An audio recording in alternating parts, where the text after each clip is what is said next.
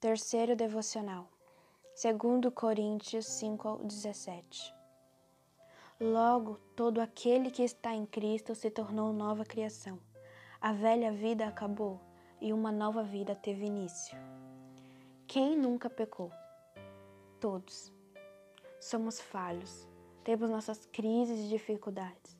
E quando estamos longe de Cristo, estamos sujeitos à liberdade de pecar.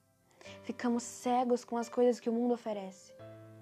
Mas quando encontramos Ele, quando nos firmamos nele, quando estamos dispostos a seguir a Ele independente das circunstâncias, se tornar um sacrifício, nascemos de novo.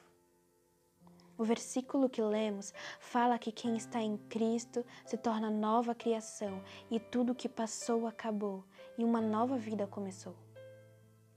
Então esqueça o passado, esqueça o que, o que você fez ou o que ou quem te machucou, pois uma vida nova começou. Uma nova identidade você tem, de filho amado pelo Abba. Deus te perdoou. Mas será que você se perdoou?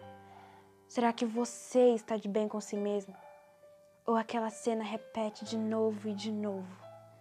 Deus te perdoou. Você ganhou perdão divino. Então pare de se culpar por algo que já foi perdoado, que já foi esquecido por Deus. Uma nova vida começou, junto com novas escolhas.